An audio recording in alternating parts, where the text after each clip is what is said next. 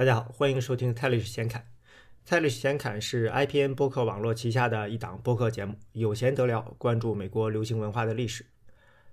上次播客呢讲了 BMI 的成立，接下来呢我是想讲讲歌手 Frank Sinatra 的事儿。但是呢准备来准备去，发现有不少东西需要交代，比如呃 Frank Sinatra 是个歌星，流行音乐的歌星。但是什么是流行音乐呢？流行音乐在英文里好像有两个词儿，一个是 popular music，一个是 pop music，但是这俩呢不是一个概念。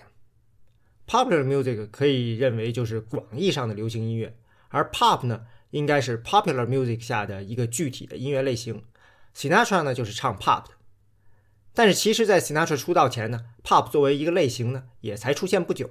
基本上嗯就是一九二零年代末，一九三零年代初。被像 Rudy Valley、Gene Austin、Bing Crosby 这样的歌星给打出来的，Sinatra 呢和他们一脉相承，所以要聊 Sinatra，感觉就需要介绍一下 Pop 这个音乐类型是咋出来的。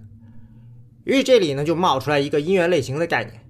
因为如果我们看音乐的排行榜单，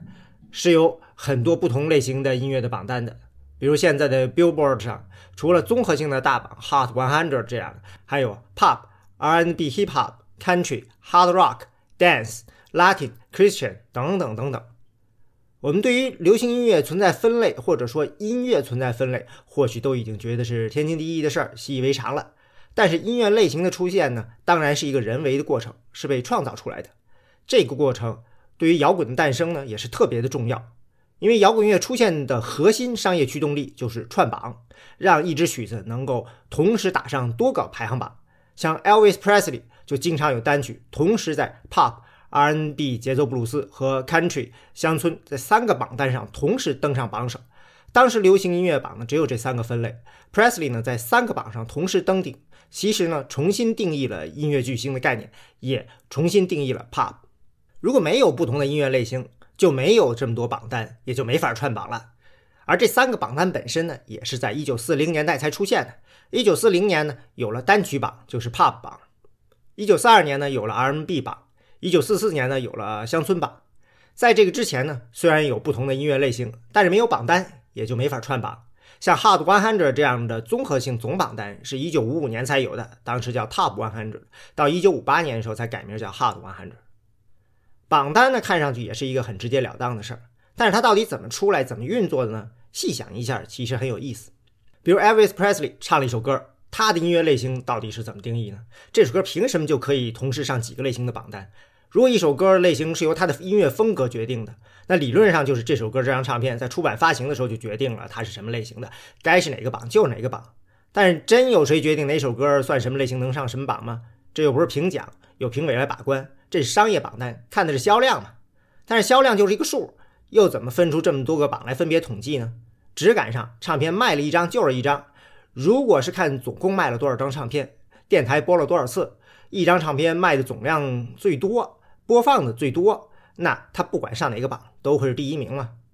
但是查一下当年的榜单，就会发现其实不是这样的。比如一九五零年的 Billboard 年度单曲排名，Pop 榜上第一名是 Weavers，就是纺织工乐队的 Goodnight Irene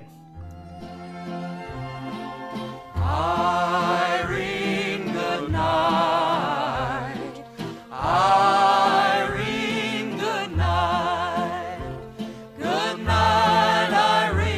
Good Night Irene。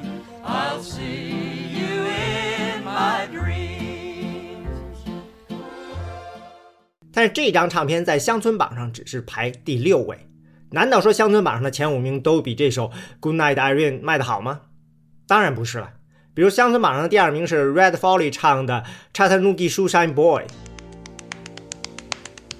Have you ever passed the corner of Fourth and Grand where a little ball of rhythm has a shoeshine stand? People gather round and they clap their hands. He's a great big bundle of joy. He pops the boogie woogie rag, the Chattanooga shoeshine boy。在 Pop 榜上，这首歌只是排在第八位。在 Pop 榜上呢，Good Night I r e n 以八千四百八十八分高居榜首，Chattanooga shoeshine boy 呢只有两千四百七十分。反过来呢，在乡村榜上 Chattanooga Sunshine Boy 呢有三千一百九十六分，而 Good Night Irene 呢只有一千七百三十六分。很显然，这两个榜单统计的是不同的东西。商业榜单排名看的是销量统计、播放统计，从本质上是统计消费者和听众的行为。如果只看总销量、总播放量，不管什么榜，肯定都会是一样的。那怎么区分呢？只能把唱片买家和听众进行区分。也就是说，在某些地方的唱片店卖出的 Good Night Irene 就被记入 Pop 榜，而在其他一些地方的唱片店卖出的同样的这张唱片就被记入到乡村榜。同理，在这家电台某个节目。放这首歌就算 pop，在另一家电台某个节目放就算乡村。这后面呢，就是假设这些销量、这些播放量对应着不同的听众在不同地方做相同的消费行为。所以决定什么唱片上什么榜单的是音乐消费者和他们的消费行为。也就是说，音乐类型是和消费者的身份与社会地位、消费行为挂钩的。就比如 R&B 榜单在一开始设立的时候，其实是叫 Harlem Hit Parade。Harlem 就是纽约哈莱姆区嘛，就是著名的黑人聚居区，所以呢，Harlem Hit Parade 听名字就是哈莱姆区那里流行的曲子的大展示，就指那里黑人主要在买什么唱片，统计的也是那里的音乐消费，所以这里统计的其实是特定的消费模式。在那个年代，如果是在城市白人开的唱片店里，你不管是买什么流行歌曲唱片，这些唱片估计都被算成是 Pop 的，被认为是城市白人的消费行为。如果是在农村小镇里买唱片，不管是谁买什么流行歌曲唱片，都会被算成是乡村的。如果是在黑人区的唱片店里，不管是买什么流行歌曲唱片，应该都会被算成是 R&B。类似的，当然还有广播的播出量，在城市流行歌电台播一次，肯定算 Pop 的；在乡村台播一次，算乡村的。当时基本上没有针对黑人听众的台，所以估计也没什么好记录到呃黑人的榜单的。类似的还有点唱机。像乡村音乐最早的榜单呢，就主要是统计在特定地点放置的点唱机。这一些点唱机的老板都在进什么唱片，他们店里的顾客大家都在点什么歌儿，所以这个榜单就只能是个近似，统计的只是当时容易统计的那些消费行为。在没有网络、没有条码的时代，就是 Billboard 的记者一个个的打电话去问各家唱片行本周销量，去电台索要播放清单。就像黑人音乐叫 Harlem Hit Parade，就暗示着在纽约黑人社区的消费行为呢，决定了这个榜单。因为纽约呢，既是美国的文化中心，也是出版中心，Billboard 的公司总部就在这儿。当然最好统计了，出门转一圈就搞定了，也就很方便的把美国黑人都代表了。像南方中小城市里的黑人消费者行为呢，应该就只能被忽略了。至于说今天流媒体时代，你在 Spotify 啊，在 Apple Music 啊，在 YouTube 上啊听一首歌，怎么算上哪个榜单，我就不太知道了。可能各路帮自家明星打榜的粉丝对这个更加清楚吧。按照 Billboard 自己的说法，在2012年的时候，各种音乐类型的专门榜单呢就加入了流媒体的数据。用户呢在网上点播的歌曲，Billboard 就特别写了，统计的是听众控制的广播频道，估计就是各种用户生成的可以关注的歌单这样的。所以可以认为呢，Billboard 在统计的时候呢，或许还是会给很多这样的频道加上类型分类，或者只选择特定的频道计入统计吧。但是似乎大家嗯不太关注这个，更多关注的呢还是换算问题，比如说怎么样点击会嗯计入到统计里啊，怎么把单曲流量换算成专辑数这种事情上。当然这种事情也很重要了，比如以前最好统计的是白人中产阶级的消费行为，就是买唱片，尤其是专辑一统天下的那几十年。统计数据呢是唱片店老板说了算，粉丝要买唱片刷榜成本还是挺高的。像广播呢，虽然听众可以写信点歌，最终播什么呢，也是由 DJ 和广播公司把持的。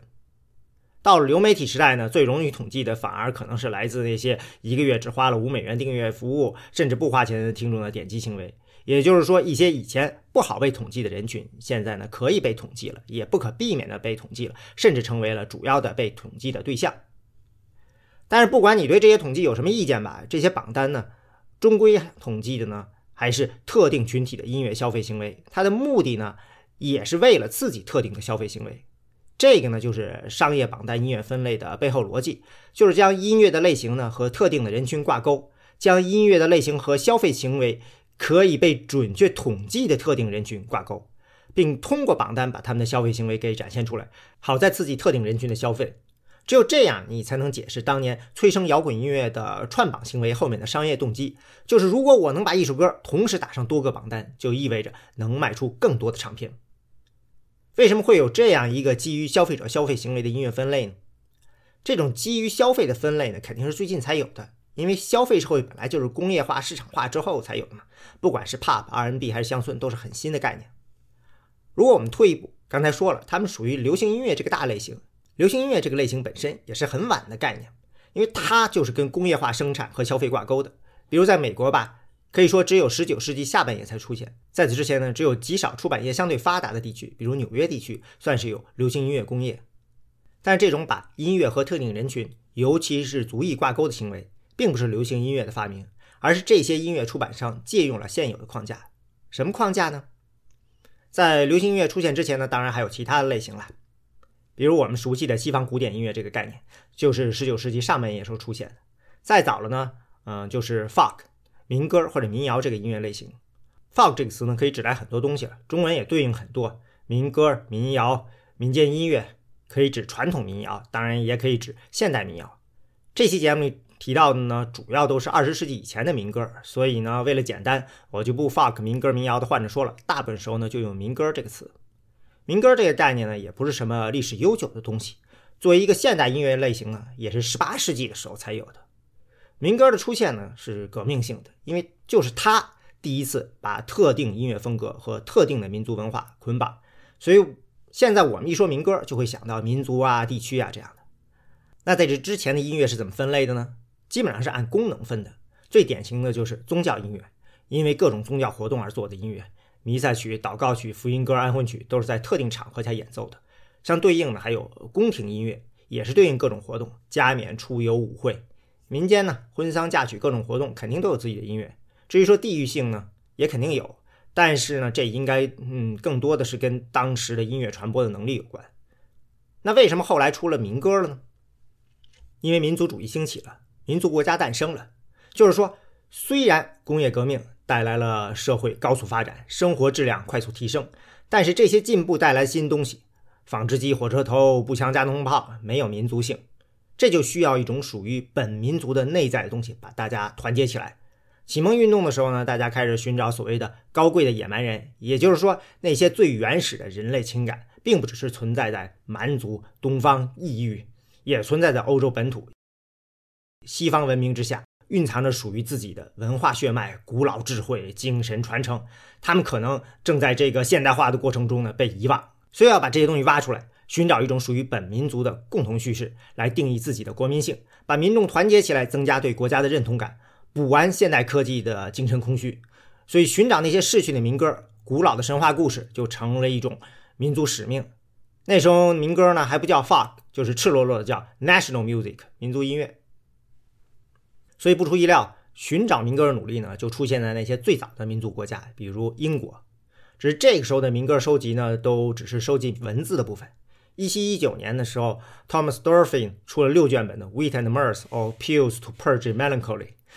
其中呢，就有一些民歌。一七二三年出版的《A Collection of Old Ballads》被认为是最早的民歌合集。这些努力呢，到了四十年后呢，就有了今天被认为是里程碑式的一个集子，就是 Thomas Percy 在一七六五年出版的《Relics of Ancient English Poetry》。这时候，收集苏格兰民歌的活动呢，也开始加速了。一七六零年呢，呃，James Macpherson 整理出了据说是用苏格兰盖尔语口耳相传的民族史诗《Ocean》。一八零二年的时候呢，Walter Scott 出版了《Minstrelsy of the Scottish Border》。值得一提的是呢，Macpherson 整理的这首史诗呢，后来大家认为很有可能是他自己编的。至于到底是不是，我也没细查。我想说的是呢，这里就涉及到关于民歌的一个核心概念，就是一首民歌到底好不好，它的价值标准是它的真伪，也就是所谓的 authenticity。它的反面呢，就是 fake，假的。如果一首民歌，嗯，是后人伪作的。那不管歌曲本身有多好听，作为民歌的重要性呢，就立刻呢大打折扣，失去意义了。像十九世纪是美国著名的民俗学专家，哈佛大学的 Francis Child，他就认为印刷术出现以后传播的民歌呢，已经没有真实性可言，所以他不认为在美国流传的民歌有什么价值了。他自己专注于英国民歌，那些十五世纪以前的民歌。反过来，著名的英国民歌专家 Cecil Sharp。在一战期间呢，应邀前往美国，在阿布拉契亚山区呢，从二百八十一名歌手那里收集了五百首民歌。看上去是一个美国人收英国民歌，一个英国人收美国民歌，但是两个人的方法论是很接近的。因为 Sharp 这些人吧，都是把 Child 视为先知和导师，跟随 Child 的脚步，所以 Sharp 嗯追求纯粹性的要求其实跟 Child 是一样的，只是他认为呢，美国山地居民上百年来与世隔绝，尤其是那些平时不出门的家庭妇女，她们唱的歌呢，保留了英格兰民歌的纯粹性。他出的民歌集子，书名就叫。English folk songs from the Southern Appalachians，里面特别强调一个词，就是 English，英格兰。因为这些民歌是按照 Sharp 写的，说是引用吧，给英格兰儿童的英格兰民歌，不是德意志、法兰西，甚至不是苏格兰、爱尔兰。引用完毕。所以 Sharp 虽然是英国人跑到美国去收集民歌，想的呢还是这些民歌可以让英国年轻人更好的理解他的国家和国民。体会到他和其他英国人之间是呃血脉相连的，这样他们就能更爱国，嗯，做更好的公民和爱国者。这后面呢，很明显是一种种族优越感。民歌对于纯粹性的这种要求呢，也就把音乐的创作者、音乐的类型、音乐的受众这三个元素给捆绑了起来，这样民歌才能代表一个地区、一个民族、一个文化。所以也因为如此，民歌虽然强调 authenticity，但是它并不是考古。这个文化上的 authenticity 标准其实是很主观的，这也是民歌的另一个特点，就是它是用当下的价值观去审视传统作品。在这个过程中呢，一些旧的作品被挖掘出来，按照当下的需要被重新赋予了新的重要意义。所以民歌从诞生的时候呢，就是一种复兴运动，目的是制造一种对历史的大众记忆。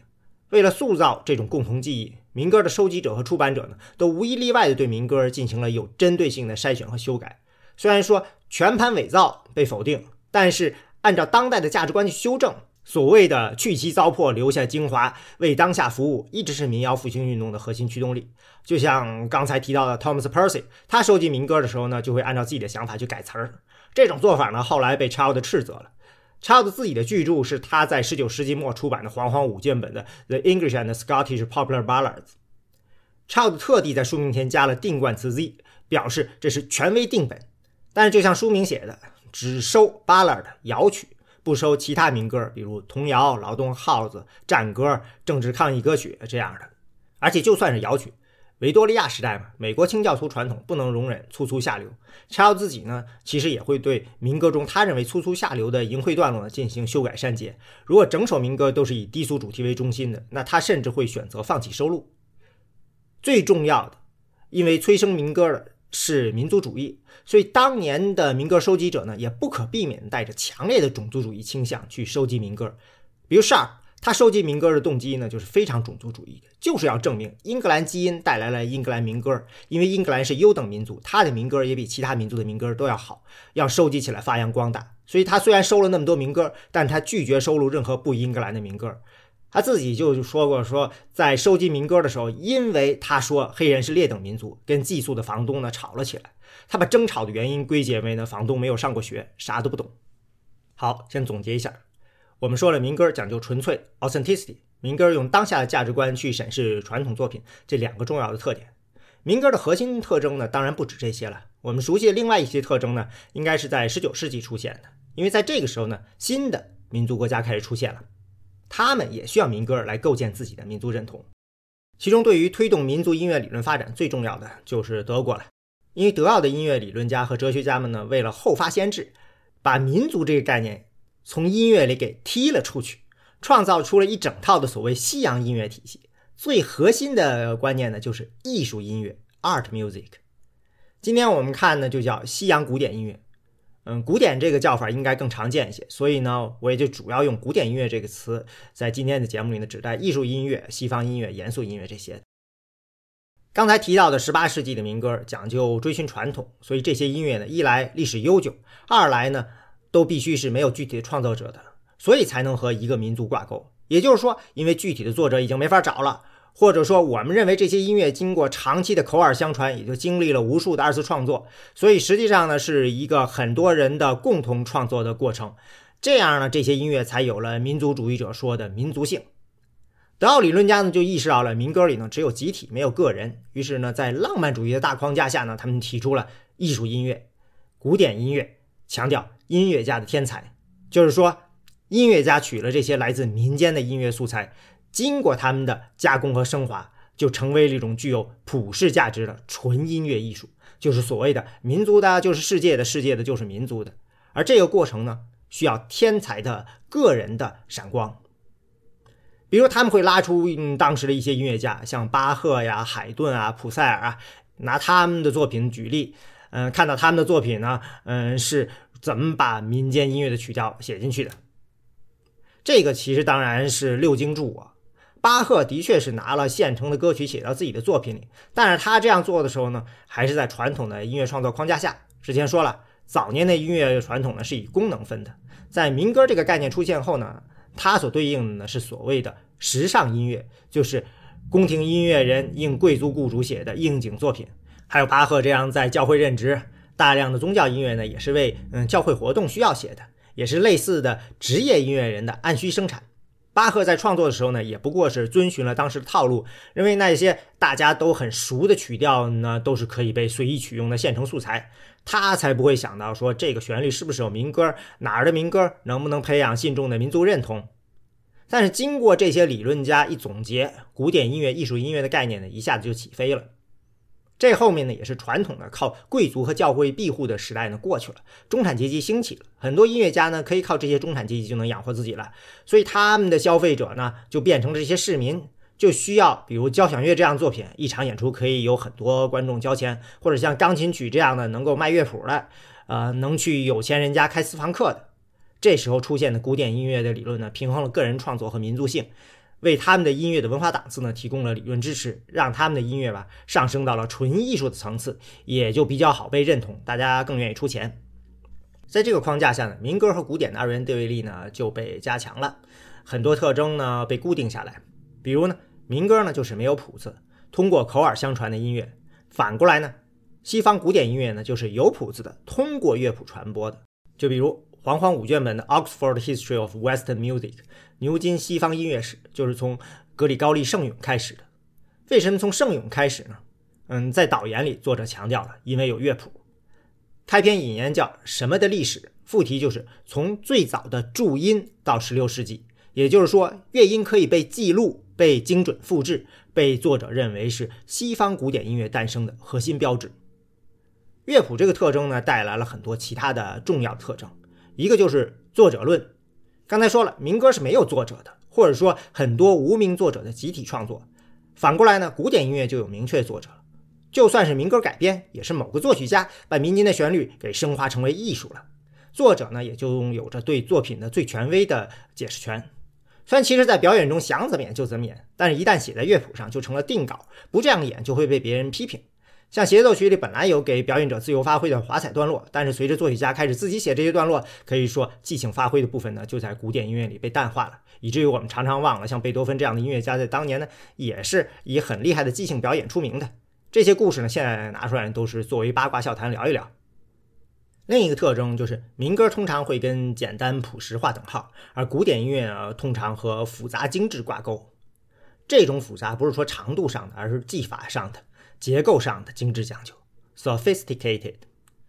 民歌被认为技法上更简单，而艺术音乐在技法上，无论在结构上、和声上，还是在音乐肢体上，都要复杂的多。像著名的德国哲学家 Johann Gottfried Herder（ 约翰·哥特弗里德·赫尔德）就用。民众的文化和习得的文化来做对比，这里的暗示呢也很明显，就是民歌的难度不在技术，而在于一种感觉，也就是之前提过的 authenticity。只有特定的人才能创作出来、演绎出来那种味道，就好像船工号子，只有那些纤夫才能唱出感觉，一定要在山野里长大的人才能唱出像样的山歌。换句话说，就是对于民歌最重要的是经历、是天赋、是感觉，而不是后天的努力。反过来呢，古典音乐、艺术音乐固然需要天才来创作，但是光有天才还不行，那只是块璞玉，需要雕琢，就是要学习，系统性的学习，学习乐理，学习创作技法，学习演奏，需要长时间的刻苦训练，才能把自己的天赋正确的释放出来，能升华那些来自民间的旋律。反过来呢，他们甚至认为学习和训练对于掌握民歌是有副作用的。也就是说，一个纯粹的民歌手或乐手，一定是不能会这些西方乐理的，学了就回不去了，就会忘了原本纯粹的唱法。因为民歌本身是一种近乎无意识的自然创作，那些经过了专业训练的人，因为过于理性了，就找不到正确感觉了。大家这里又能听出来熟悉的心与脑的对立了吧？古典音乐代表的是理性，大脑是文化进化的智性产物，而民歌代表着感性，心是原始的本真的感情。两者都很重要，但是呢，最终现代文明才是人类前进的方向，所以要脑来驾驭心，要技术来升华民歌。这后面呢，其实还有明显的阶级差异，也就是说，因为古典音乐更复杂，就很自然的被认为是需要更长时间的聆听，相对专业的学习才能够把握正确的欣赏。这说白了就是在比资源，首先是时间资源，你得有闲工夫去听音乐、研究音乐；其次是你还得有钱搞到乐器，找人教你。不然就会学得很辛苦。就算听一听古典音乐，在当年都是花钱花时间的事。以前听音乐的机会并不多，并不是像现在这样打开手机连上网，你想听点什么音乐点一下就好了。以前得专门去现场音乐会，端端正正坐在那里学习，花时间花钱。歌剧，歌剧够通俗吧？不行，要原文演唱，拉丁文、意大利文、德文、法文，反正没英文的。看歌剧还要会个外语，除非你正好是意大利、德国、法国移民。所以能够欣赏艺术音乐呢，是一种社会地位的标志。当然，反过来支持民歌的人，像赫尔德就认为古典音乐不够自然，是 artificial 的，各种条条框框过于理性。民歌自然生动是现代社会的解毒药。他自己呢也身体力行的去收集民歌，Fox Lead。当然了，这后面是另一种知识分子的优越感了。不管你站在哪一边，这个框架整体上就是社会和文化精英加持中产阶级制造出来的一种文化概念，而普通的底层民众对于这个概念是没感觉的。因为这个框架在建立起来的时候没有征求他们的意见，就像是否只有特定经历的人才能真正把握民歌唱的正宗纯粹，唱出它的内涵呢？一百年前曾经有位黑人歌手被人问到了这个观点，他就回了一句：“那难道医生一定得自己得过病才能知道怎么治病吗？我唱歌是为了让听众产生美好的感觉，又不是我自己一定要有这种感觉才能让他们感受到。”类似的很多乡野调查也发现。当年的很多民歌手之所以走上歌手的道路，并不是因为他们喜欢做纤夫、喜欢当农夫，恰恰是因为他们不想辛苦劳作，发现唱歌唱得好、弹琴弹得好，可以让他们免于劳作，可以去为老板表演。他们因此呢，也常常被工友认为是好吃懒做、逃避工作。所以呢，正是因为民歌这个音乐类型是文化上的一个从上向下的一种投射，所以就会产生这些很有意思的现象。呃，再比如，十九世纪晚期出现第一次民谣复兴运动，主要是靠钢琴谱来传播的。这个听上去可能有点好玩，弹着钢琴唱民歌，这就是反映了民谣复兴运动本身呢是由中上层阶级引导的文化运动，它的目标人群和市场主要是中产阶级消费者，尤其是女性。虽然才诞生没几十年的钢琴，显然跟几百年前的民歌传统没有什么关系。那后来第二次民歌复兴运动的时候，不都是弹吉他吗？如果你跟二十世纪以前的人说，他们估计也会笑倒的，因为吉他虽然是个民间乐器，主要也是在室内用，被认为是中上层社会的女性乐器，跟我们现在想象的怀抱吉他在街头游走的民谣歌手没什么关系。在美国呢，吉他普及是十九世纪末二十世纪初，当时有一个 banjo mandolin guitar movement，就是班卓琴、曼陀林和吉他运动，其实就是美国的制造业发展了，这些乐器呢可以被大规模的廉价制造了，于是演奏的人就多了，尤其是在白人中产家庭。这时候有了邮寄目录，呃，就是像呃 Sears 百货这样商店出版了可以邮购的商品目录，啊，其实很大程度上相当于今天的网购吧。而且可以邮购的产品呢，小到书本工具，大到整栋房子的图纸和全部原材料。现在网购家装材料啥的开始变得常见了，一开始好像挺新鲜的，但其实一百年前都有过。像吉他这样的乐器呢，就是这样开始传播到了农村地区，开始被穷人买到，演奏起来。所以吉他的所谓的民歌传统，其实也就是那么几十年。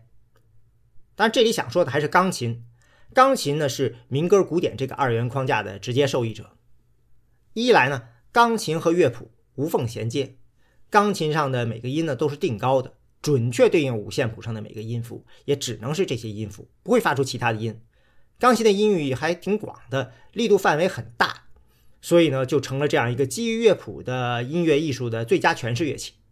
另一方面呢，钢琴不便宜。但又没有贵到普通人买不起的水平，所以呢是中产级家庭的地位象征。这也满足了古典音乐后面的支持者肯定自己社会地位的需要。就像巴赫这样的音乐家，他的大部分作品呢，像之前的很多音乐作品一样，是功能性音乐，很快就过气了，没人听了。但是他呢，因为写了十二平均律这样的键盘音乐，所以呢，在音乐家中的影响力呢就保持了下来。平均律呢也就成了音乐中的旧约圣经，让它能够在19世纪中叶就开始被挖掘出来，最终慢慢获得了如今的地位。所以钢琴呢也就成了乐器之王。本质上呢，钢琴和乐谱是呃西方音乐艺术的一种代名词，有文化的中产阶级的标志。这个观念在美国尤其被热炒。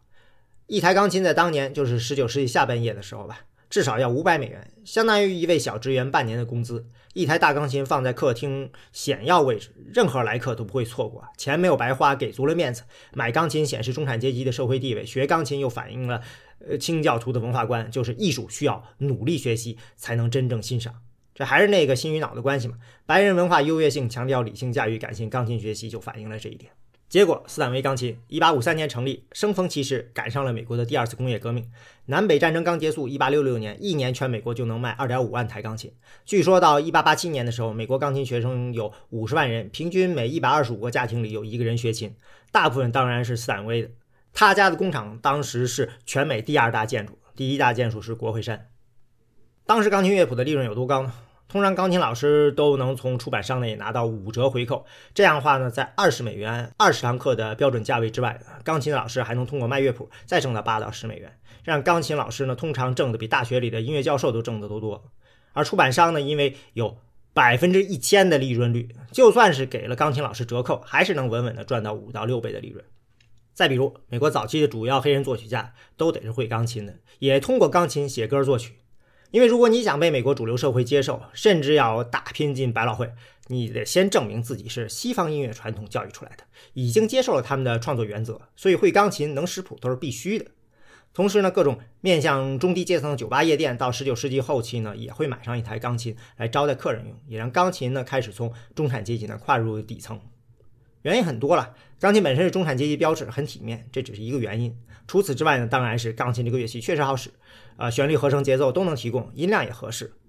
我们可能很多时候会被琴童练琴的声吵到，但是这个比起嗯敲锣打鼓、吹号来，其实好多了。如果你是一个街边小饭馆，嗯，不想打扰邻里，又能提供像样的音乐助兴，那选择钢琴是错不了的。另一个重要原因呢，就是钢琴足够结实，在酒吧这种动不动会出个口角的地方，生命周期足够长。这样一来呢，钢琴就成了一个相当划算的投资。钢琴呢渗透到这些底层社会呢，也给了黑人钢琴师呢学琴练琴进入主流的机会，尤其是那些在美国东部城市里长大的黑人。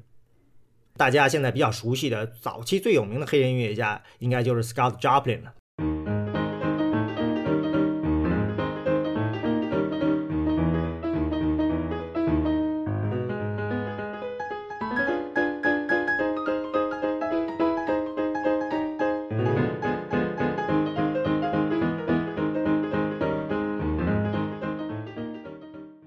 刚才是 Scott Joplin 演奏的他的 Maple Leaf Rag，这是史上第一首卖过一百万份乐谱的纯器乐作品。这个录音呢不是唱片录音，而是自动钢琴录音，音乐是记录在纸袋上，通过上面的孔洞的位置、大小和长度来复现钢琴演奏，所以呢音质呢非常好。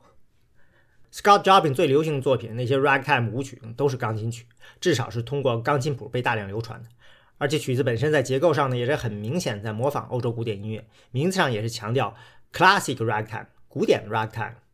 其实呢，ragtime 当然并不一定是要用钢琴来演，当然呢，也可以配上歌词来唱。Scott Joplin 自己呢，同时呢，还是一个号手。早年的黑人 rag 音乐呢，也大多是用 banjo 琴来演奏的。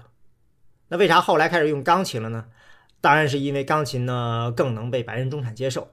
而且音乐上损失呢比较小，容易融合。虽然说钢琴一个键一个音，没法敲出那些钢琴上不存在的音高，但是节奏上没有限制。而 ragtime 的精华呢，在于节奏变化。ragtime 这个词呢，就应该是来自对黑人音乐中的辅节奏的形容，就是 ragtime。说好听点，可以翻译成不规则节拍；难听的翻译呢，就是破烂节拍，讽刺黑人穿的破烂，音乐也破烂。于是钢琴呢，就把这两个音乐传统给联系起来了。在钢琴上演奏 ragtime 呢，既保持了黑人音乐的节奏感呢，又能满足白人古典音乐对乐音谱率的要求，就成了通向主流的桥梁。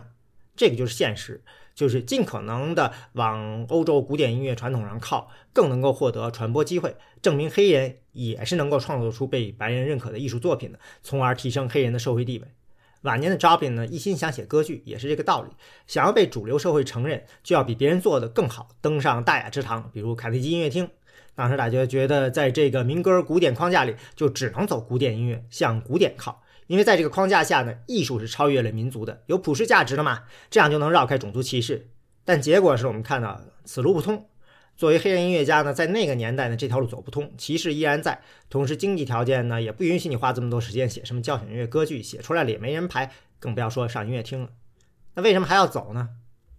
所谓音乐风格、音乐类型，它还有一层文化意义。这个文化意义呢，就直接影响到了艺人的社会地位，当然就进而能影响了他们能获得的社会资源和在市场上的议价能力。爵士乐评人 Ted Gioia 呢，有本关于音乐史的书，叫《Music: A Subversive History》。里面就强调了边缘的低眉的音乐呢，都有这样一个向上努力的过程。按照他的话，就是获得尊重 （respect），也就是从一个不被上流社会认可的音乐形式变成一个被认可的形式，甚至被认为够得上是成为艺术。英文中还特别喜欢用一对词，就是 legitimate、illegitimate 来形容这个状态变化，就是从非法的状态变成合法的状态。这对词呢，我觉得特别好，因为他把这个过程给政治化了。这过程本来就是个政治过程，跟很多政治行为从本质上是相似的。各种边缘文化、弱势群体，他们其实一直是在做着各种各样的类似努力，只是有的成功了，有的失败了。比如投票权，从以前没有投票权，投票是非法的，到有了合法的投票权，就是这样一个合法化的过程，就是弱势群体通过获得尊重的标志。少数族裔女性获得投票权，光有一个主流社会态度上的变化是不够的，重要的是制度上的、法律上的保证，这样才有可能形成资源上的倾斜，形成一种自我保护机制，最终的扭转社会歧视。类似的，进了音乐厅就意味着尊重，可以大张旗鼓的宣传了，也意味着体制上的政策倾斜呢成为可能，也就会有社会精英会想着呢来通过保护这种音乐来彰显自己，形成一种共生关系。比如出钱让你写作品，写好了出钱让你排练上演。也可能是针对这种音乐申请经费做学术研究，嗯，在大出版社出版。像一九八零年代开始流行一种说法，就是爵士是美国的古典音乐，Jazz is America's classical music。这个说法最早是一九七五年有一位叫 Billy Taylor 的著名黑人教育家在他的博士论文里提出来的。他在一九九零年接受采访时就解释说：“引号，我指的不是欧洲音乐规范下的古典。”我的意思是，爵士有它的 formal aspect 形式规则，让它值得被研究。还有就是在评估够不够美国上，它是否承载了一些神秘的讯息。引用接触。所以，所谓的美国的古典音乐，其实就是在说爵士音乐家把美国的民族精神通过爵士乐给升华了。听上去跟古典音乐艺术的逻辑很像吧？虽然不是大写的古典音乐，但是爵士有学术价值，可以用评估古典音乐那些标准来衡量。同时呢，爵士是源于美国的音乐，是有美国性的，也就是爵士里流着纯粹的美国民族精神。Taylor 论文呢，就是以爵士钢琴为中心，讲黑人民歌为什么不是非洲的，而是美国的，爵士是如何从这些民歌里被升华出来的。其中，在他看来，开启这个升华过程第一人就是 Scott Joplin。但 Joplin 的地位呢是被后人追认的。在当年一九二零年代，能把爵士乐送上音乐厅的还得是白人，就是在这个系列的第一期里提过的爵士之王 Paul Whiteman。Whiteman 遇到的问题呢，是在当时的爵士乐呢被认为是底层的 lowbrow 低眉的，而且是黑人的舞曲。虽然一九一七年有几个意大利移民组成乐团 Original Dixieland Jazz Band 的唱片呢，嗯，出人意料的大卖走红，引发了爵士热。但是反对爵士乐的声音还是很高的。比如，在一九二三年的时候，伊利诺伊州高院就支持了关闭一个演奏爵士乐的舞厅的决定。法院认为爵士乐呢对身体不好，会伤害神经系统，让人减寿。这些反对的声音在当年白人主流社会里呢是很普遍的。还是老套的高眉低眉论，黑人音乐呢是 heart music，火爆的音乐，心主宰的音乐。驱动力是野蛮种族内心深处的没有被提炼的简单直接的肉体欲望，如果不用脑去控制，就会走火入魔，道德沦丧，所以是坏音乐。而白人音乐呢是 sweet music，甜的音乐。脑主宰的音乐是音乐天才谱写出来的精致的艺术品，把那些人性根底里的原始欲望去给去除了危险之后，把它的精华安全的呈现出来了，甘之如饴，让人心神愉悦，被感化，被提升，成为更成熟稳健的人，是好音乐。但是年轻人没有经过学习，无法区分好坏，就容易误入歧途。像 Billy Wilder，他有一部很有名的电影叫《Some Like It Hot》，浓情似火。这个片名补完了念，可能应该是 Most like it sweet, some like it hot。社会主流喜欢 sweet 的音乐，但是有人偏偏喜欢 hot 的，挑明了就是挑战禁忌。更损的是，片子里讲的正好是禁酒令时期，Jack Lemmon 和 Tony Curtis 亦庄加入女子爵士乐团，乐团的领班名字叫 Sweet Sue，呃，梦露演的歌手呢叫 Sugar，都是甜的发腻。但乐团呢又叫呃 Society Syncopators，全女子乐团在一九二零年代呢本来就少，我都不知道是不是会有，又叫 Syncopators，切分音爵士乐手，让人想起一九二零年代传奇爵士小号手 King Oliver 那支 Dixie Syncopators，那摆明了就是 hot 音乐。也是故意要把一大堆不可能的堆在一起，荒诞恶搞。Whiteman 开始做乐团的时候呢，也是禁酒令刚刚开始。在禁酒令之前呢，跳舞主要是在饭馆里，饭馆雇两三个乐手，腾出一小块地方，就可以让食客在用餐之余跳舞，也不用额外收钱，酒水就把成本都打发了。但是禁酒令一来，这个酒水的收入就没有了，饭馆、酒吧作为跳舞的地方呢，这个生意就做不下去了。解决之道呢，就是大舞厅。大舞厅是可以同时让几百人乃至上千人一起跳的，这样门票钱就不用太高了。有时候为了吸引大家来，还会加上其他的活动垫场。比如在纽约，很多舞厅在舞会开始前会安排篮球赛，但是原来的两三个乐手呢就不行了，就需要十几个人的大乐队，音量更高的打击乐、铜管乐。爵士乐本来就是以管乐和打击乐为主嘛，所以当然就被主流乐团给盯上了。事实上呢，Whiteman 接触爵士乐呢，远比禁酒令开始呢要早。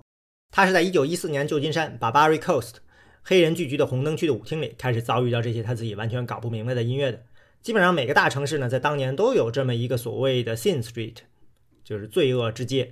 赌博、嫖妓、各种非法的活动聚集，当然也少不了音乐。但是，一般呢，这些地方都比较封闭，闷声发大财。但是，美国这么个把清教徒精神视为立国之本的国家，对于这种道德上的恶呢，就是 Vice，对他们的打击呢，总是没有停的。把 Barry c o s t 呢登上全国舞台呢，就是在1906年旧金山大地震，整个城市呢毁于一旦。这个时候呢，有一些投资人就觉得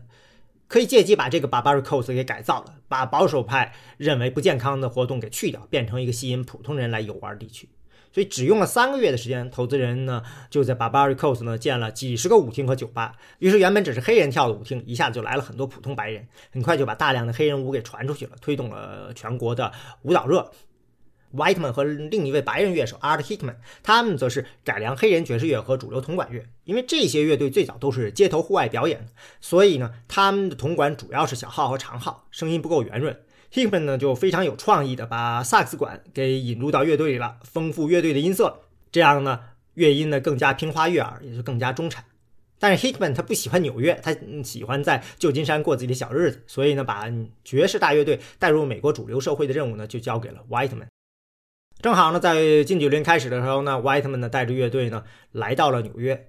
在时代广场旁边一个叫做巴黎皇家的舞厅加餐厅开始呢常驻演奏，就取名叫巴黎皇家乐团，非常受欢迎。当 Whiteman 呢试图打入更大的市场，也就是白人中产市场推舞曲的时候呢，就会遇到这样一个问题：既然黑人代表了感性，白人代表了理性，要想让白人，尤其是白人中产阶级这个巨大的消费群去接受爵士乐，就得用白人的标准去把爵士乐给白人化、高雅化。呃，比起这个不识谱的 Hitman、Whiteman 更有能力实现这个目标了。Whiteman 是在科罗拉多州的丹佛市长大的。他出身于传统的音乐家庭，他爸爸是当地著名的音乐教育家，平时指挥中学乐队。Whiteman 呢，自己十七岁时候就进了丹佛交响乐队拉中提琴，所以他很清楚这套文化等级制度，明白要提升自己音乐的社会地位，就得三级跳，一路向上，进音乐厅，做成音乐会，把自己的舞曲呢变成一种古典音乐。按他的话，就是交响爵士乐被主流文化精英认可，这样白人中产阶级呢就能接受了。所以他请了对爵士乐最友好、接受度最高的格什温来写《蓝色狂想曲》，副标题就叫做“一个为爵士乐团和钢琴而做的交响音乐作品”。然后，一九二四年在音乐厅 Aeolian Hall 演出。你看，钢琴、交响乐、爵士全都齐活了。他也特别要求自己的乐手呢，必须都能识谱、能看谱演奏。不过呢，其实《蓝色狂想曲》呢，只有钢琴部分是格什温写的，配器呢是 Whiteman 团里的编曲 Groffy。他的谱子吧，跟后来 Duke Ellington 的谱子有点像。就是不是按照传统古典音乐一提二提小号长号这样写的，本来是应该注明乐器地方呢，用的都是乐团里的乐手的名字。也就是说，他在配器的时候，脑子里不仅有乐器，更重要的是每个乐手的个人特质。但是这个还不够，为了能上音乐厅，Whiteman 带着乐队呢，在一九二三年的时候呢，去英国表演。重要的是呢，Edward 爱德华王子呢成了他的粉丝，经常来看表演。当时英国劳工部那边呢接到英国音乐家工会的抗议，不想让美国乐手抢自己的生意，结果王子亲自出面，让 Whiteman 呢象征性的雇了一名英国乐手，就获得了劳工部的批准。这种事情呢，经过美国媒体一报道，就等于是为 Whiteman 的音乐呢来了个英国皇室的认证。美国人对自己的文化的不自信呢，一定要欧洲那边盖章，这也算一个例子。一定程度上呢，美国白人文化就有点像文化上的中产阶级，要向欧洲贵族看齐。欧洲人点头了，他们才敢放心接受。英国皇室呢，嗯，就成了这么一个美国文化认证机构，呃，钦点盖章放行。这次在 Aeolian Hall 的演出的海报也很有看头，大字标题写的是 Paul Whiteman 和他的巴黎皇家乐团呈现一次现代音乐的实验。标题下面呢写的是友情出演，包括钢琴家 Zez Confrey 和 George Gershwin。再下面用小字注明说会有由 Victor Herbert、Irving Berlin 和 George Gershwin 创作的新的代表性的美国作品做首演，但并没有说有这么一首蓝色狂想曲。当然，如果有时间机器再来一次，估计会用大字标出吧。海报最底下说明是在 Aeolian 音乐厅，时间是一九二四年二月十二日周二，林肯生日那天下午三点。你看这个海报可以说是大杂烩，一堆百老汇上走红的白人音乐家串起来。然后连林肯都被拉进来了，就是没有黑人和爵士。蓝色狂想曲会首演这事儿呢，也是极小字体，说明不重要，或者说没觉得这些曲子里这首会如此成功。事先能押宝的呢，重要的是格什温自己会呃现场表演，重要的是一个概念，一次现代音乐的实验。这概念咋表现呢？就在音乐会的曲目安排里。整个节目分成好几部分，第一部分叫爵士原声，演奏的是呃 Lively Stable Blues。这首曲子最早是由 Original Dixie Jazz Band 在一九一七年为 Victor 唱片公司录制出版的，被认为是史上第一张爵士乐商业录音，也是第一张大卖的爵士唱片。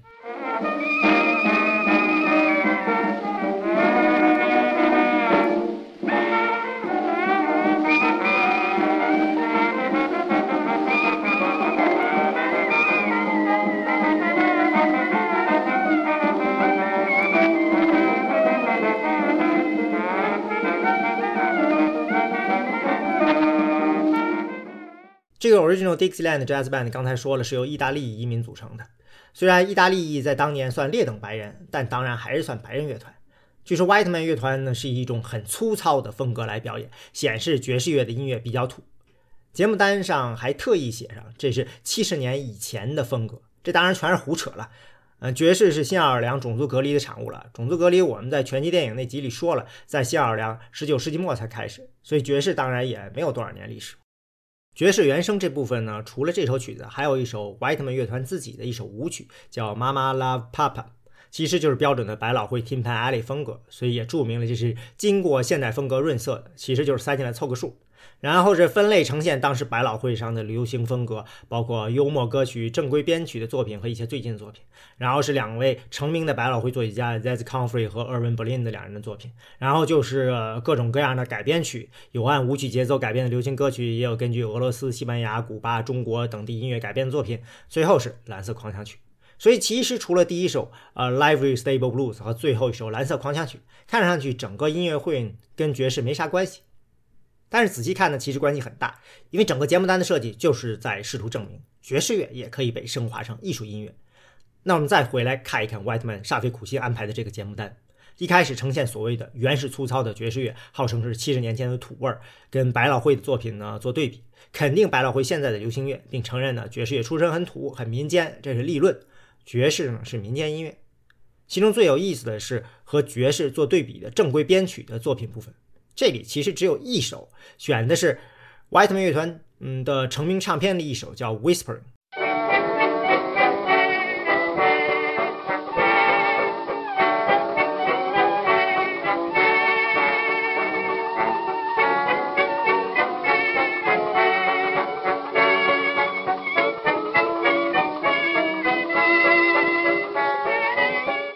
所以在这里插这么一首的意思就是说。我们乐团是西方古典音乐的源流正统传下来的，根正苗红，不是爵士那样的来路不正。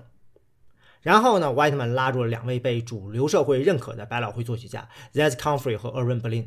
这两位呢都被认为跟 Ragtime 大有渊源。Berlin 的成名作呢就叫 Alexander's Ragtime Band，虽然这曲子跟 Ragtime 没有任何关系，但是大家一般认为 Berlin 这首歌呢，把 Ragtime 给白人化了，变成了流行音乐的代名词，也让 Berlin 呢成为了百老汇最大牌的作曲。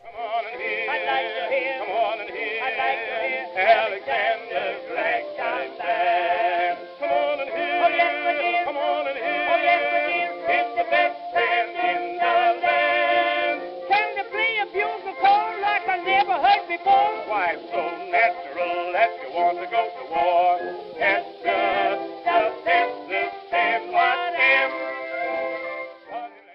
c o n f r e y 呢是位钢琴家，他在一九二一年创作了一首大卖的 Ragtime 钢琴曲《Kitten on the Keys》，被认为是开辟了 Ragtime 的一个新流派，叫 Novelty Piano，讲究炫技，一般必须是接受专业古典音乐钢琴训练的人才能弹的。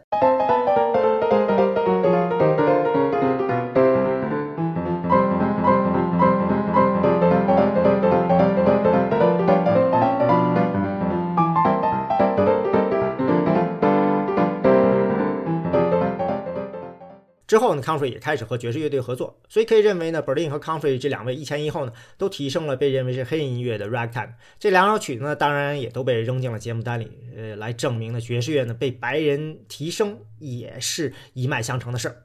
然后就是各种各样的改编曲，呃，作为对比，目的都更加直接明显了。因为第一首呢，用的是所谓的爵士乐带来的舞蹈节奏改编的流行歌曲，然后是根据各国民歌曲调改编的作品。改编者呢是正统德国古典音乐训练出身，在百老汇风头可以跟 Erwin Berlin 相比的 Victor Herbert，摆明了是在说古典音乐把各国民歌曲调拿来改编升华的做法，跟我们把爵士乐元素融入百老汇流行歌曲没什么区别。所以，如果传统民歌这么一改就成了艺术，那爵士乐当然也可以洗去乡土气，获得品味上的提升。随着爵士乐节奏跳舞，自然也没有什么问题。这样，这个曲目安排的目的就很清楚了。所谓一次现代音乐的实验，就是在讲。粗鄙的爵士乐是怎么被这些白人作曲家给净化升华，变得复杂精致，变得需要也配得上有所谓的白人艺术家来演奏的音乐？最后收尾于格什温的这首协奏曲，一首爵士化的交响作品达到高潮。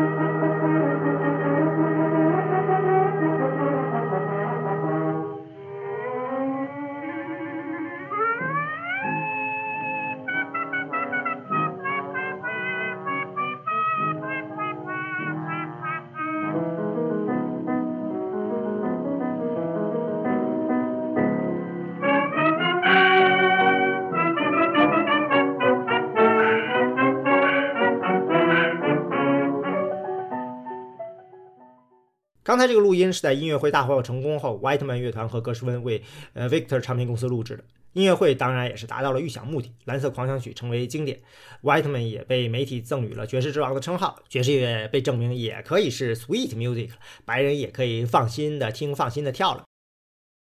当然了，黑人艺人并不认为 Whiteman 的音乐算是爵士，顶多是有点爵士元素。Whiteman 自己也清楚。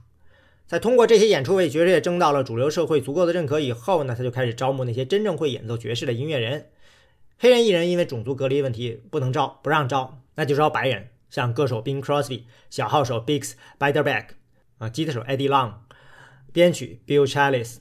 在一九二七年、二八年呢，为 Whiteman 创作和录制了一批实打实的爵士唱片。黑人爵士乐手虽然做不到 Whiteman 那样。但是呢，Whiteman 这个逻辑他们是明白的，他们也很清楚，Whiteman 的成功重要原因呢，就是强调爵士乐要有编曲。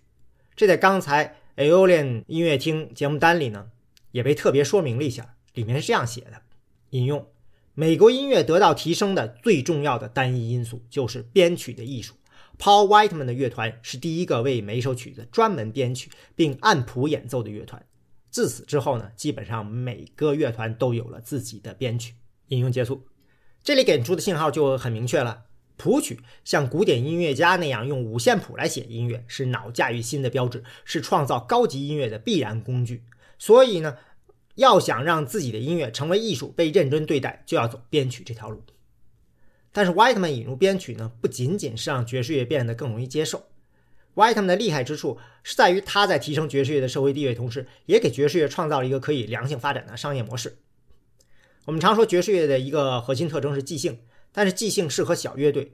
几个人的组合，像大舞厅这样需要十几个人的大乐队的场合，即兴表演对于绝大部分乐队就不可能了。所以呢，要为爵士乐引入谱子，加入与古典音乐类似的结构框架，在里面特定位置引入一些个人的即兴，就是很好的解法。一方面音乐不会乱，另一方面呢，即兴也能带来变化，为自己乐队呢带来特色。同时呢，编曲的引入创造了新的收入源，就是卖谱子。在录音出现以前呢，乐谱一直是古典音乐的主要传播方式。围绕乐谱形成了一整套的商业出版模式。这样一来呢，乐队的商业卖点是乐队这个品牌，而不是明星团员。乐手可以跳槽，但是他们带不走注册了版权的乐谱。只要乐队的招牌还在，曲子还在，就还能有固定的演出，有卖乐谱的收入，甚至还可以授权挂名乐团。所以要让大众接受，首先要为爵士乐引入乐谱。所以才有了 Whiteman 要求所有乐手都要能识谱。同时，Whiteman 也意识到，并不是每个城市呢都能有像样的大乐队。在大量的美国二三线城市呢，可能只能有一两个大乐队，缺少选择；在更小的城市，就根本没法凑出一支高水平的大乐队。所以，一旦他的乐队把名气给打出来了，就可以组织巡回演出，去各地舞厅演出。到后来，广播出现大萧条时期，这个乐团巡演的市场呢会被进一步完善。这样一来呢，早期爵士大乐队的核心就是乐队和他的领班。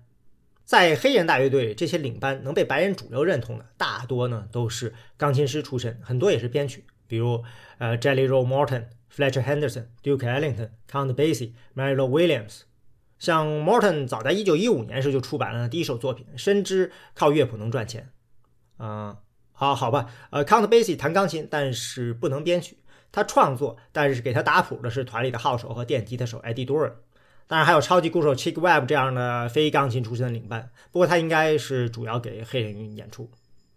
不管怎么说，钢琴对于早期爵士的重要性肯定是不言而喻的。尤其是爵士乐在新奥尔良诞生的时候，是从街头鼓号团演变过来的，不可能有钢琴。钢琴的加入呢，一方面呢有爵士乐呢吸纳了啊 Ragtime 的风格，反过来呢 Ragtime 钢琴师呢也开始呢学习爵士乐。但后面呢，也有这种钢琴与西方音乐挂钩的文化认知，造成了钢琴的统治地位，让它无法回避。所以，不管是 ragtime 东部的 strike，中西部的 boogie woogie，都是钢琴的底子。所以早年呢，嗯，像 Louis Armstrong 这种号手是明星，但不是领班。他在 King Oliver 的团里虽然是和 Oliver 一等一的明星小号手，但是团里的编曲是钢琴师 Armstrong 太太，中产阶级出身的 Leo Harden。后来大萧条的时候，Armstrong 又当了 Louis Russell 的乐队的头牌。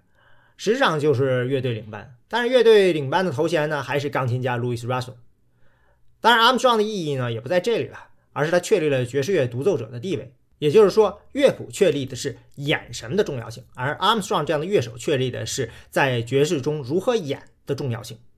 当然，并不是说这些天才音乐家的音乐需要打个折扣，只是说在那个特定年代里，这些经过古典音乐教育和钢琴训练的黑人音乐家更有机会脱颖而出。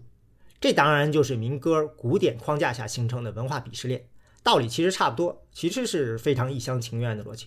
只是这里有一个问题，就是 Whiteman 这么辛苦的搞音乐会做艺术，并不是想要当曲高和寡的艺术家，恰恰相反，他是想把爵士当成大众文化产品，让它流行起来。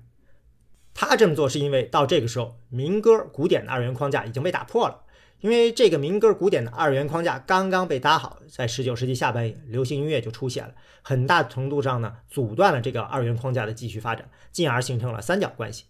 因为流行音乐就是 popular music，实在是太强势了。Popular music 既然叫流行音乐，它的首要目的就是要把音乐作品卖给尽可能多的受众。为了做到这一点，它需要有一个成熟的音乐消费市场，让它可以动用至少一种现代化的工业生产和传播手段，比如大规模的机械复制与生产，就可以包括呢现代印刷机大批量的印制乐谱，或者说批量的压制唱片。再比如全国性的现代分销网络，可以是廉价打折店，也可以是百货商店，反正得是在整个地区乃至全国进行统筹配货的零售网络。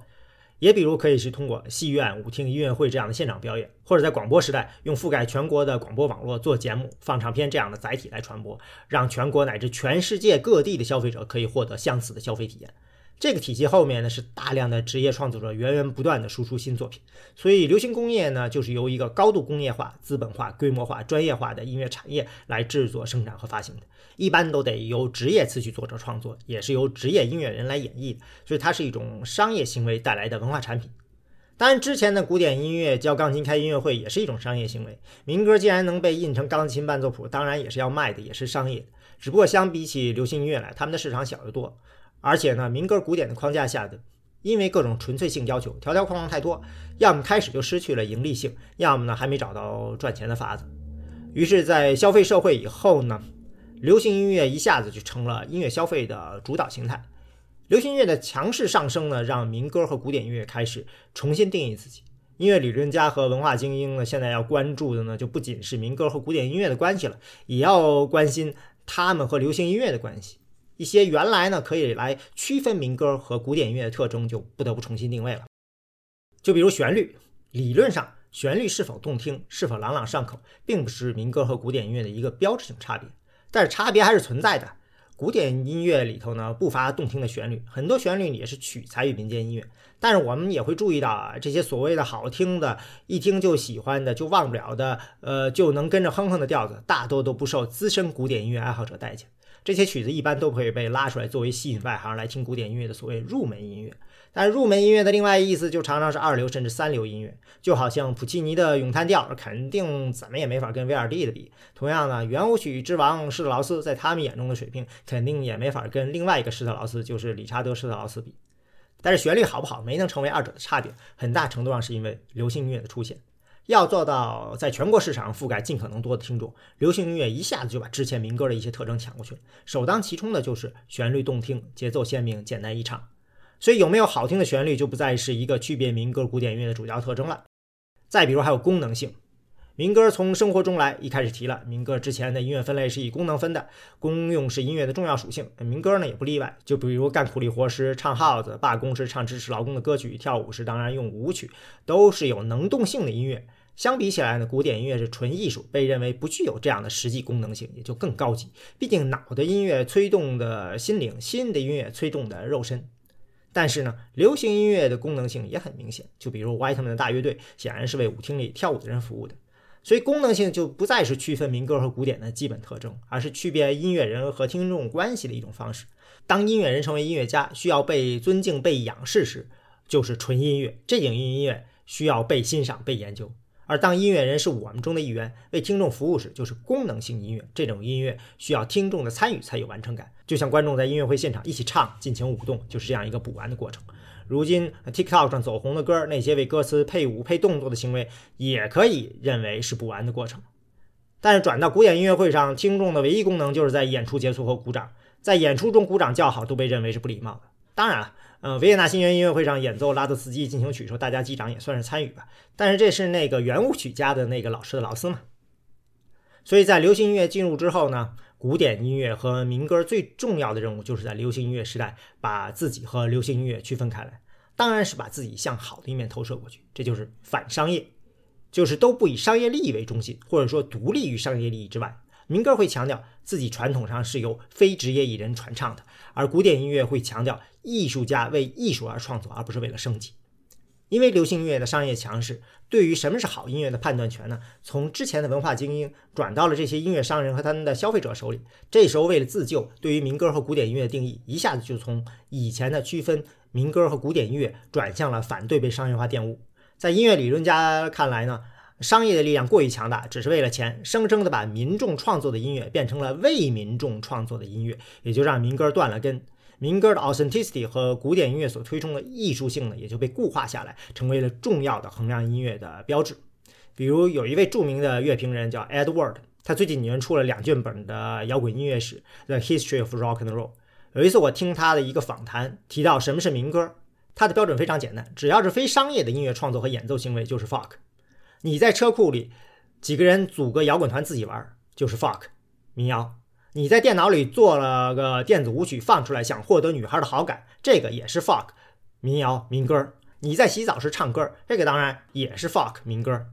但是，一旦你创作演唱的目的是为了商业演出，为了卖钱了，变成了一个商业行为了，同样的曲子，同样的表演，就不是民歌了。换句话说，我们在音乐会上听苏格兰风笛乐团演奏传统苏格兰民歌，按这个标准，你听的不是民歌，而是一种民歌风格的乐曲，由职业乐手来演奏的。当然，Edward 这个标准很极端了，可以说是最广义的，也是非常严苛的标准，就是作为所有音乐之源的民歌。而现在我们常说的民歌 folk，已经是一个被精确定义到了已经非常固化的音乐类型了。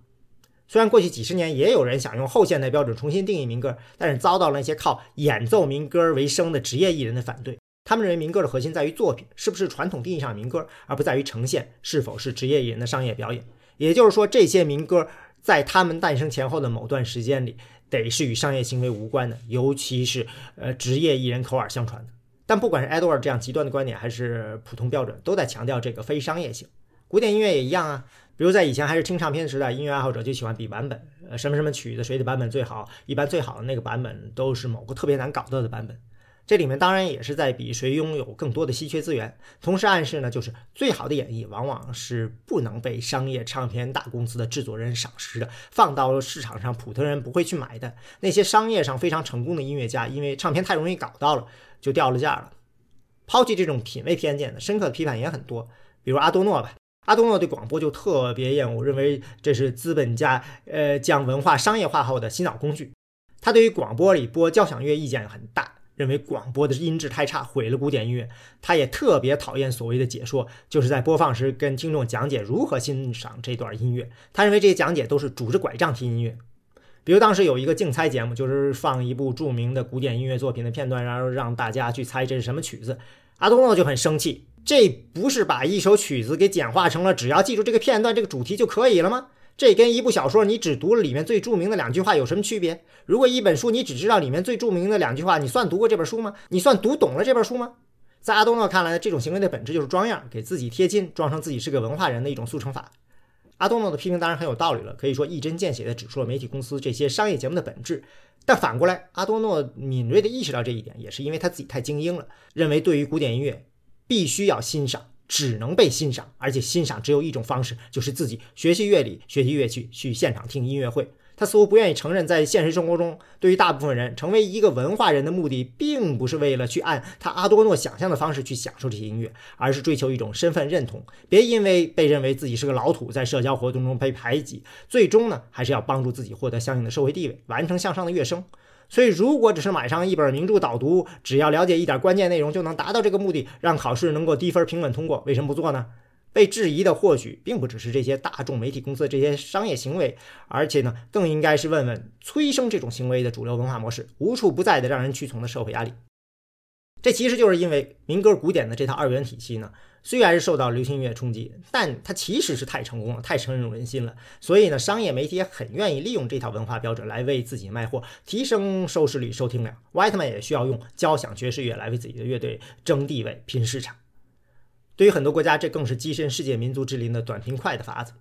比如19世纪下半叶的时候，大量的新的民族国家开始在东欧出现了，这些国家的很多音乐家开始有意识的在做这样的事儿。就是去民间收集整理本国本民族本地区的民歌，并且开始用这些素材创作的作品呢，大多都是标准的艺术音乐，交响曲、音诗、协奏曲、奏鸣曲、歌剧。所以他们很明显是在套用之前的艺术音乐创造出来的范式，就是把民间音乐、民歌通过个人才华提炼升华成为艺术。